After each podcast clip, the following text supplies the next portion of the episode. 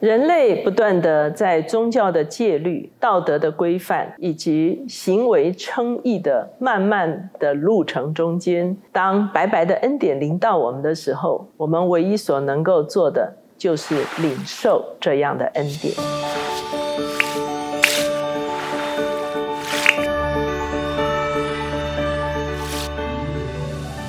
大家好，我是乔美伦老师，每周一次在乔氏书房和大家见面。今天我们的单元是老书新读。今天我们所要介绍的这本书叫做《因着恩典》，它的英文名字是 By Grace Alone，你也可以说是唯独恩典。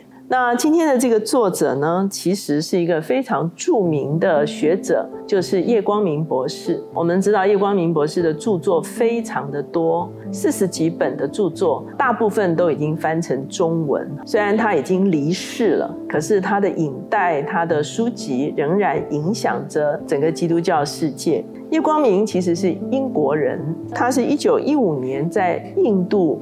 诞生的，因为他的父亲是英国军官，父亲驻守在英国的时候，出生在印度哈。那他长大之后呢，他回到英国，他在这个英国的伊顿学院、剑桥大学进修。他后来呢？也去到了以色列，在希伯来大学进修哈，所以他精通非常多的语文，包括希腊文、拉丁文、希伯来语。那他也研究古今的哲学哈。可是呢，很长的一段时间呢，他是以无神论自居。在第二次世界大战的时候，他当时候在北非服役哈，他受伤了，进到医院的时候，他有机会读到圣经，就在医院的里面呢，他就自行的悔改信主，甚至呢。他开始去到以色列哈，开始探寻他信仰的经历的时候呢，他当时候就经历了圣灵充满的经验，之后他就成了一个圣经的学者哈。那如果大家读他其中一本书叫做《相约在圣城》的时候呢，你就会知道他就是去以色列这段时间认识了他的第一任妻子哈，莉迪亚哈。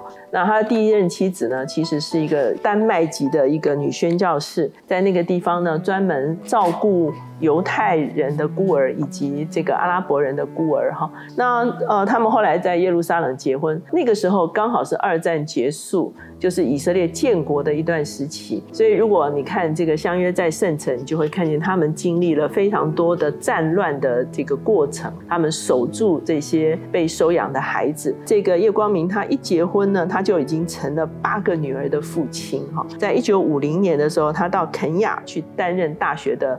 啊，校长他又收养了一名非洲的女儿。哈，一九六三年的时候，他们全家移民到美国。在一九七三年的时候，他就成立了一个。美国代祷者的机构哈，那他特别有一本非常著名的书，叫做《透过进食祷告塑造历史》哈，他就记录了非常多他们在二战甚至后来冷战期间，他们为世界很多的政要或者是一些重大事件代祷，最后发生很特别的一个转变的一些啊经验哈，他都记录在里面。他特别提到说，为自己的国家守望哈，是多么重要的一件事情。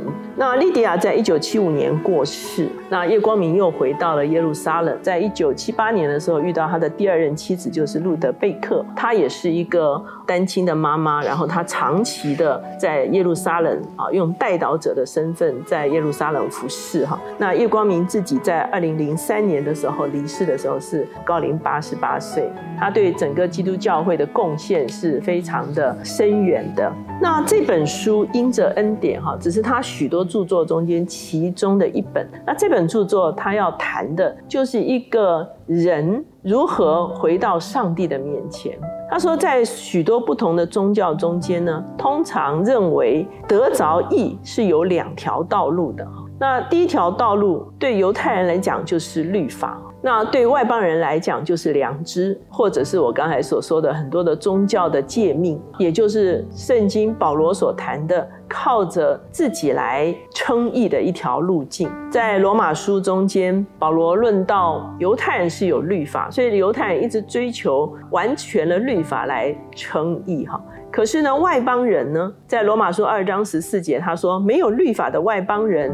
若说着本性行律法上的事，他们虽然没有律法，自己就是自己的律法。这是显出律法的功用，刻在他们心里。他们是非之心同作见证，并且他们的思念互相较量，或以为是，或以为非，这是我们通常所谓的良知。良知渐渐发展出来，就是道德，或者是习俗，哈，或者是文化，哈。各种不同的文化中间，它会有一个是非标准，人们啊认为要去合乎某种行为的规范、宗教的礼仪来得到称义的路径。这个是他指出来的第一条，人们认为称义的道路。可是还有第二条称义的道路，其实就是恩典。恩典是白白的。以佛所说二章八节说：“你们得救是本乎恩，也因着信。这并不是出于自己。”乃是神所赐的，也不是出于行为，免得有人自夸。我们就会发现，另外一条道路跟第一条道路刚好是背道而驰。哈，第一条道路就是自己要努力。哈，无论是你守宗教的诫命，无论是你用道德啊、良知啊、规范呢，啊来约束自己。可是到最后，我们会发现此路是不同的。那另外一条道路呢，却是一条敞开的道路，是一个上帝所预备的救恩的。恩典之路。它是一个白白的恩典，而在这个白白的恩典中间呢，你可以印证耶稣基督为我们死在十字架上，以至于我们可以称义哈。他说，其实人类就是在走这两条道路，而这两条道路最后走出来就是两种宗教。那第一种宗教被称为是该隐式的宗教。我们知道，在创世纪的第四章的时候，就讲到该隐跟亚伯献祭哈。该隐所献上的其实是他自己的努力的成果，也就是说，他后来成。成为所谓自然宗教的一个代表，就是用行为。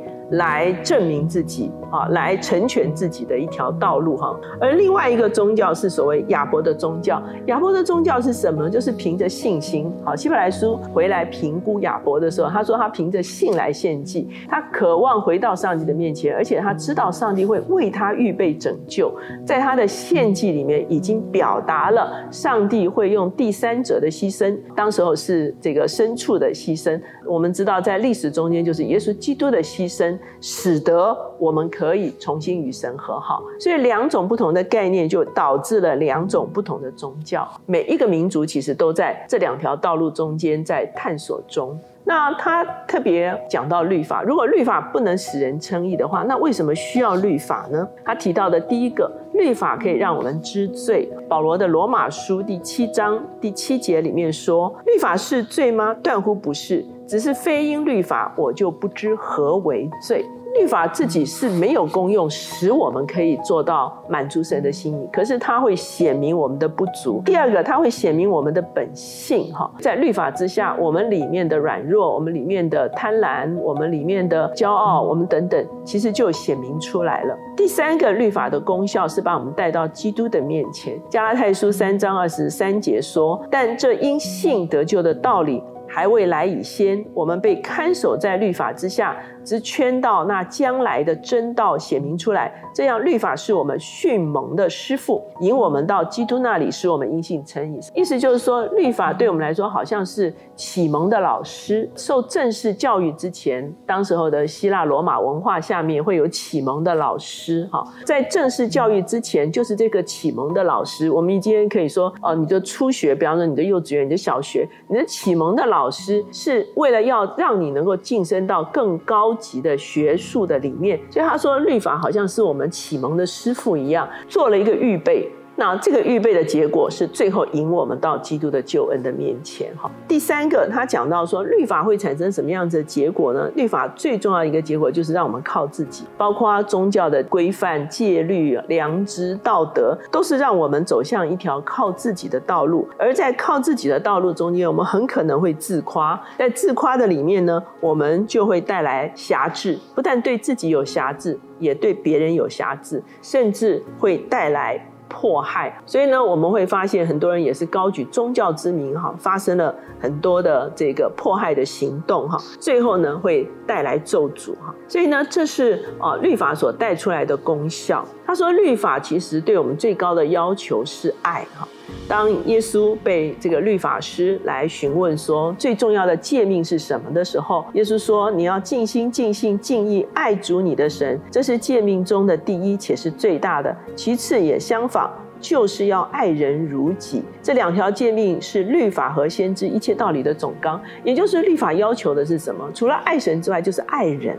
可是非常吊诡的是，律法却没有办法让我们行出来爱神爱人的这个能力。律法虽然要求爱，可是律法却没有办法让我们行出爱。那究竟什么可以让我们行出爱呢？就是恩典。只有恩典能够让我们领受爱、活出爱、行出爱。他说，恩典原来的意思就是美丽加上喜悦。恩典是白白的，恩典的源头是上帝。他特别提到民数记哈，亚伦大祭司啊对百姓的祝福的里面，愿耶和华赐福给你，保护你。愿耶和华使他的脸光照你，赐恩给你；愿耶和华向你扬脸，赐你平安。这个赐恩给你，就是恩典这个概念。恩典包括了什么呢？包括了神的脸来光照。恩典包括了领领受祝福，可以得蒙保护，可以让我们享受平安哈。所以他说，上帝所预备的其实就是恩典。上帝是渴望用恩典来恩待。他的百姓，他的子民，而耶稣基督的十字架就是上帝恩典最高的表明。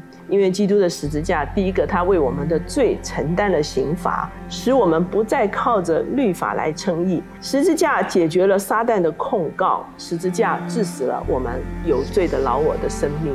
我记得有一次我搭计程车的时候，跟计程车司机大哥聊天，那他就说啊，所有的宗教都是劝人为善，哈。那我就跟他讲说，哦，基督教不一样哦，基督教是让我们知道我们没有能力行善哦。罪的问题怎么解决呢？就是耶稣死在十字架上，替我们担当了罪的刑罚。你知道司机大哥怎么说吗？他说：“我为什么要耶稣替我担当刑罚啊？好汉做事好汉当哈，我有罪我自己担，我为什么需要耶稣担？”我们就会发现，其实常常在我们的文化里面，甚至在我们的潜意识里面哈。会有一种自力救济，就是靠着自己来解决问题的这个倾向哈，而以至于我们对恩典这件事情，我们觉得是不可能的。我们对恩典这件事情是觉得，我为什么要领受恩典？很多时候，我们华人其实是活在不熟悉恩典的这样子的一个情形的中间哈。可是恩典的确是白白的。耶稣就是替你我承担了我们所有罪的刑罚，以至于我们可以白白的称义哈。那他在书中说，